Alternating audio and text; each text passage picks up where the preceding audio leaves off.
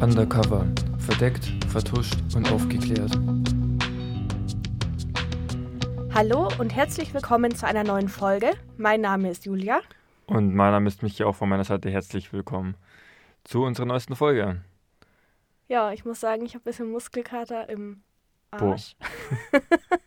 Wir waren nämlich gestern mit der Family bowlen und ja, irgendwie waren die Bewegungsabläufe wohl nicht so für meinen Körper geeignet. Also er kannte sie zumindest anscheinend nicht. Ich glaube, das letzte Mal ist fast zehn Jahre her, als ich bowlen war, um ehrlich zu sein. Also ein paar Jahre ist bei mir auf jeden Fall auch her. Aber es hat sehr viel Spaß gemacht. Das stimmt soweit, ja. Jo, hast du uns noch was Wichtiges zu erzählen, Julia? Außer dass du, glaube ich, heute Formel 1 Qualifying angeschaut hast. Nee, mein Bruder hat so. sich die Highlights angeschaut und hat Ah, dann mir okay. eine Zusammenfassung der Highlights gegeben. Ja, schön. Aber sonst hast du nichts. Nö, sonst ist nicht so viel los. Würde ich doch sagen, dann starten wir doch fast gleich in die Folge rein, oder? Ja, würde ich auch sagen. In vielen unserer Folgen gibt es ein Ziel, welches zerstört oder getötet werden soll. Vor allem die Sabotage setzt sich meistens mit der Zerstörung von Objekten auseinander und viele verdeckte Missionen enden mit der Tötung von Menschen. Das heutige Ziel ist unscheinbar, aber sehr mächtig. Es geht um ein paar Stücke Papier, sie sind ca. 20 cm lang und nur knapp 10 cm breit. Und bevor ich aufkläre, um was es heute geht, noch ein bisschen Kontext. Wir befinden uns wieder zur Zeit des Zweiten Weltkriegs, welcher in Westeuropa im Kampf des nationalsozialistischen Deutschlands gegen das demokratische Großbritannien gipfelte. Die Luftschlacht um London war eine schwere Abnutzungsschlacht. Zahlreiche Flugzeuge beider Seiten wurden abgeschossen, Tonnen an Munition wurden verschossen und viele Menschen verloren ihr Leben. Krieg kostet viel. Viel Blut, aber auch sehr viel Geld. Und nur eine starke Wirtschaft kann einen lang andauernden Krieg finanzieren und die Basis der allermeisten Volkswirtschaften ist das Geldsystem. In den 1940er Jahren vor allem das Bargeld. Vielleicht haben es einige von euch schon vermutet. In der heutigen Folge geht es um die Operation Bernhard und den Angriff der Nazis auf das britische Pfund Sterling. Die Pläne für diese Operation gehen auf das Jahr 1939 zurück. Bereits in diesem Jahr schlug der Chef des Reichskriminalamts eine Fälschungsaktion vor, um die Briten zu schwächen. Die Nazi-Führung stand diesem Vorschlag gespalten gegenüber, aber letztlich befürwortete Adolf Hitler diesen Vorschlag persönlich. Die Leitung für diese Aktion sollte der Sicherheitsdienst des Reichsführers, kurz auch SD genannt, übernehmen. Dieser war der Geheimdienst der SS und damit auch Teil der NSDAP. Gegründet wurde er 1931 und er war Reinhard Heydrich unterstellt. Über dessen Tod und Nachwirkungen hat Jule übrigens eine eigene Folge aufgenommen und ich kann euch Operation Anthropoid, Folge Nummer 9, absolut empfehlen. Zurück zum SD. Seine Aufgabe war die Spionage und die Ermordung von Oppositionellen. Wie viele Nazi-Organisationen verübten sie menschenverachtende Kriegsverbrechen und waren selbst für das NSDAP Deutschland abgrundtief widerwärtig. Die Operation Bernhard, zu Beginn hieß sie noch Operation Andreas, begann damit, ein Hauptquartier in Berlin zu errichten und dort begann sie dann die Arbeit an den ersten Herausforderungen. Jede Pfundnote war mit einer Seriennummer bedruckt, welche keineswegs zufällig war, sondern einem Algorithmus folgte. Um das Ziel zu erreichen, mussten die gefälschten Noten, im Jargon auch Blüte genannt, zumindest zum Großteil äußerst gut sein. Dazu mussten die Seriennummern korrekt sein und der Algorithmus für diese Seriennummern enttarnt werden. Bevor wir uns weiter mit den Details der Operation beschäftigen, erkläre ich wohl am besten noch, wieso perfekte Blüten eine Wirtschaft schwächen können. Sie sind ja meistens von normalen Geldscheinen nicht unterscheidbar. Ich versuche das Thema jetzt möglichst kompakt zu halten. Erstens ist das hier ein Podcast über Geheimdienstmissionen und zweitens bin ich definitiv kein Experte für Volkswirtschaftslehre. Also ein bisschen Nachsicht bitte. Fangen wir mal mit den Basics an. Warum besitzen Geldscheine überhaupt einen Wert? Eigentlich ist es doch nur bunt bedrucktes Papier. Sie besitzen einen Wert, weil man sie gegen Waren und Dienstleistungen eintauschen kann. Diese Waren sind jedoch knapp oder zumindest nicht unendlich verfügbar. Daraus kann man ableiten, dass das Geld auch knapp sein muss. Werden jetzt ausreichend viele gefälschte Banknoten in den Markt gepumpt, wird die Anzahl der Geldscheine höher, obwohl die Anzahl der Waren sich nicht verändert hat. Daraus folgt, dass man mehr Geld für die gleiche Anzahl an Waren bezahlen muss. Und genau das trifft auf die echten Scheine.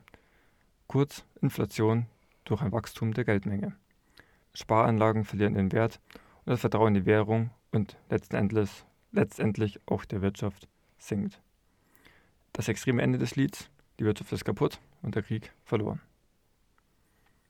Zurück zu unserer Operation Bernhard, die diese theoretische Betrachtung in die Praxis umsetzen möchte. Dazu benötigen sie natürlich auch versierte Fachkräfte. Gelddrucken benötigt viel Know-how und das Fälschen von Geld folgerichtig noch sehr viel mehr. Sicherheitsmerkmale sind schließlich keine Deko. Das stellte den SD vor ein Problem. In den Reihen der SS konnte das schlicht niemand. Fündig wurden sie schließlich in den Konzentrationslagern. 144 Gefangene wurden unter strengster Geheimhaltung gezwungen, das britische Pfund Sterling zu fälschen. Von 1942 bis 1945 wurden die 5, 10, 20 und 50 Pfund Note auf eigens hergestelltes Papier gedruckt. Insgesamt waren das 132 Millionen Pfund und damit 10 bis 20 Prozent des sich im Umlauf befindlichen Pfunds im Bar. Wie haben die herausgefunden, dass in den Konzentrationslagern bestimmte Menschen dazu in der Lage waren? Da gibt es mehrere Möglichkeiten. Zum einen, hatten, zum einen waren die Leute, die inhaftiert wurden, ganz normale, also ein ganz normaler Teil der Gesellschaft davor. Das waren Arbeiter, es waren aber auch Angestellte und Beamte, beispielsweise in der Bundesbank oder zu dem Zeitpunkt Reichsbank. Mhm. Und zum anderen hatte es für die Gefangenen auch zumindest einen kleinen Vorteil, wenn man das überhaupt so sagen kann. Und zwar wurden sie meistens besser behandelt. Sie mussten keine körperlich schwere Arbeit verrichten. Das heißt, wenn sie ihre Kenntnisse einbringen konnten, war das für sie ein Weg zu überleben. Nee, klar, das verstehe ich, dass sie das gemacht haben. Ich habe mich nur gefragt, wie sie das eben wussten, welche Häftlinge sozusagen mhm. ähm, die Fähigkeiten besessen haben. Und mich wundert es auch ein bisschen, dass sie sozusagen nicht nach, in Anführungsstrichen, treuen Bürgern geschaut haben, die eben nicht sozusagen in KZs waren, sondern es gab ja immer noch welche, die bei der Bank gearbeitet haben zum Beispiel. Ja, aber da wäre die, die Geheimhaltung deutlich schwieriger gewesen. Und also die Nazis hatten damit auch noch ein paar Probleme. Ähm, erstens waren die meisten, also waren die meist jüdischen Gefangenen nicht sehr begierig darauf, die Nazis offen zu unterstützen. Trotz der Lebensgefahr sabotierten sie mehr oder weniger auffällig ihre Arbeit. Sie bauten häufig kleine Fehler in die Noten ein oder verzögerten Prozesse. 92 Prozent der gefertigten Scheine waren Ausschuss. Mhm. Und ähm, sechs Gefangene wurden dabei auch leider von der SS getötet. Und ja, das war praktisch das erste Problem, mhm. das der SD hatte. Der zweite war, dass ähm, das mit der Erstellung von den Blüten nämlich getan ist. Ja, er musste ja in Umlauf. Richtig. Kommen. Sie standen vor dem gleichen Problem wie viele heutige Geldfälscher.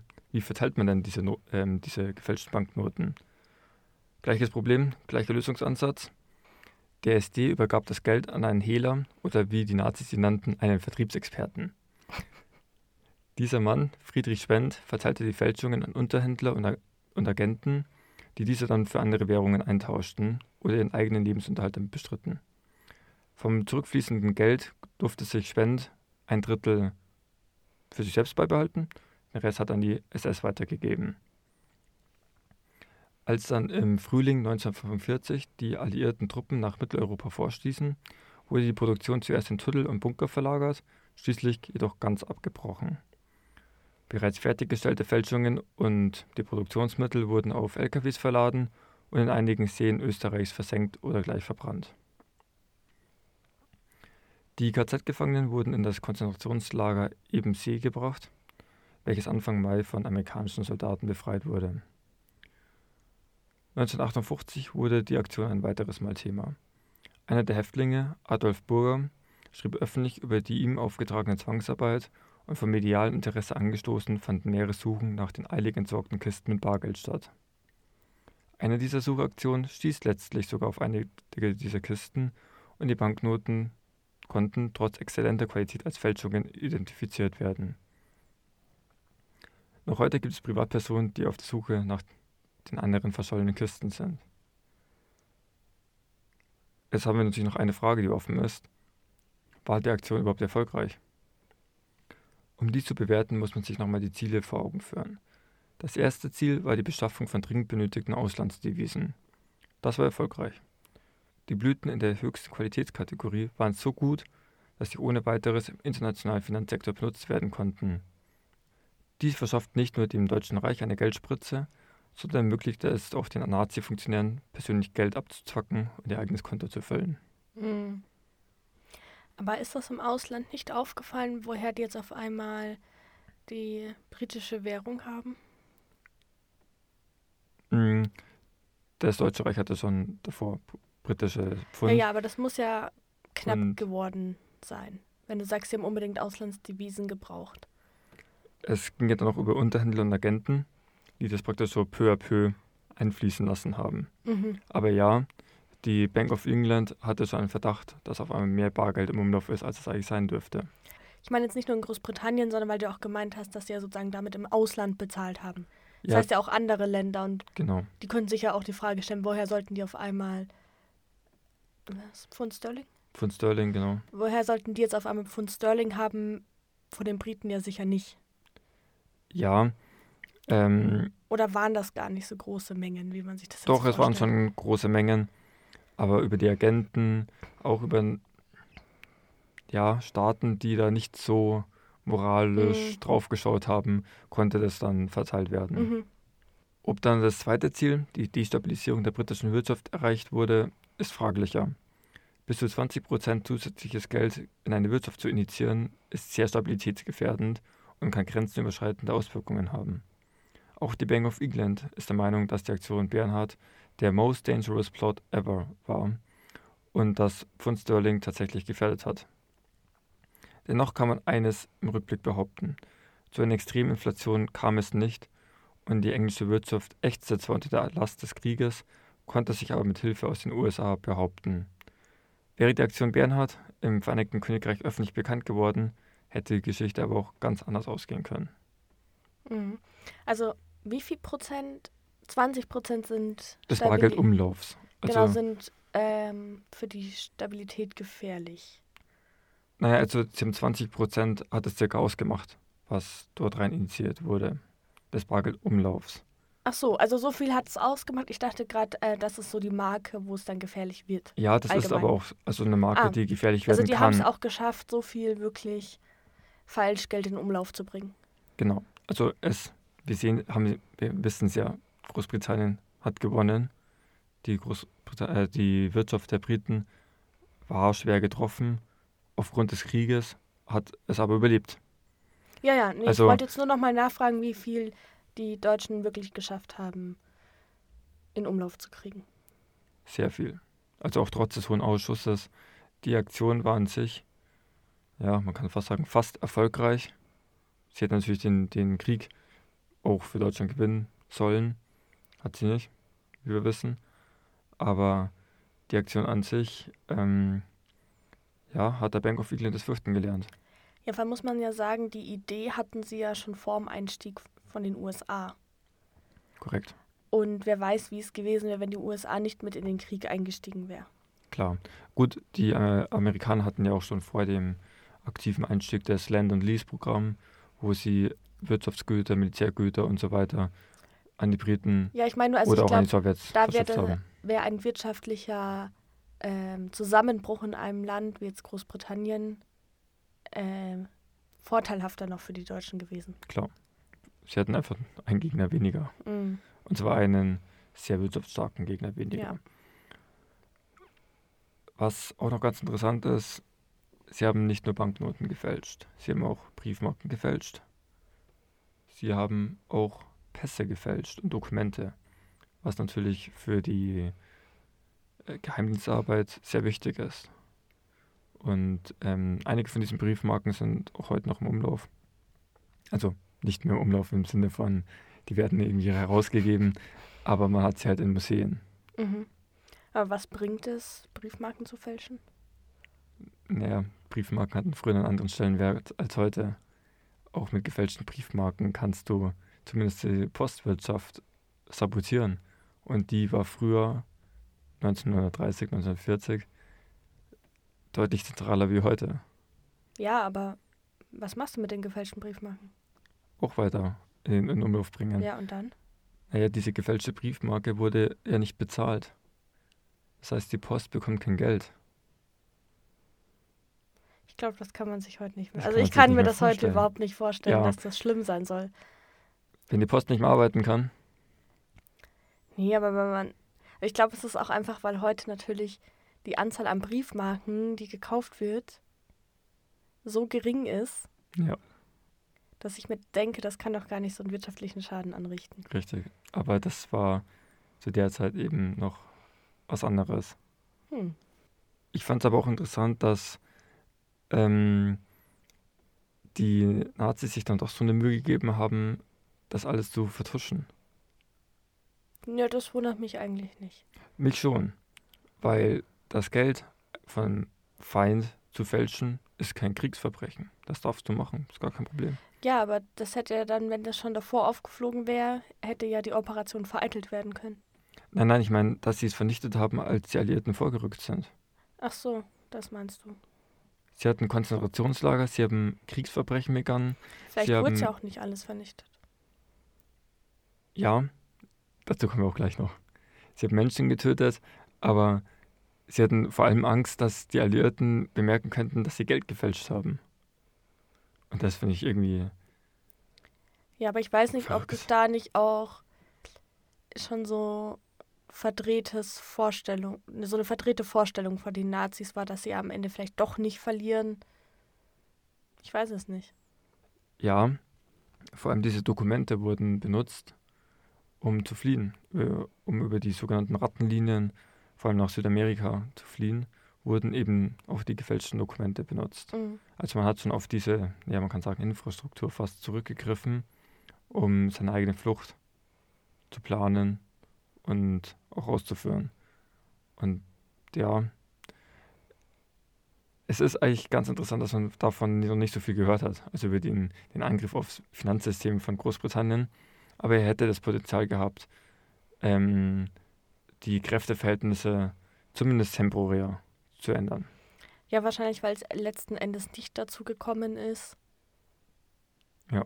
Ähm, und zu der Zeit halt viele Sachen gleichzeitig irgendwie auch passiert sind, die dann vielleicht einfach mehr Aufmerksamkeit bekommen haben.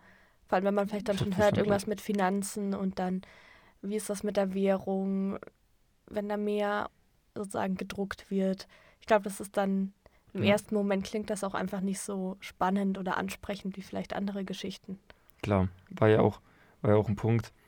Ich habe es schon gesagt, wäre diese Aktion während des Krieges in Großbritannien bekannt geworden, wäre das deutlich verheerender gewesen. Weil das Vertrauen würde, würde vor allem dann untergraben, wenn die, wenn die Leute eben Informationen bekommen, die ihm ihr Vertrauen attackieren. Die, die britischen Bürger haben ja nicht gewusst, dass ihre Währung so massiv gefälscht wird.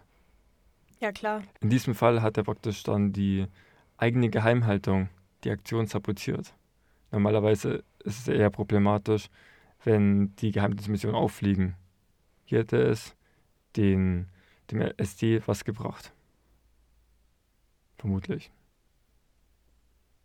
Ja, wobei, wenn es halt zu früh auffliegt, ist die Menge an gefälschtem Geld, die im Umlauf ist, vielleicht noch nicht hoch genug.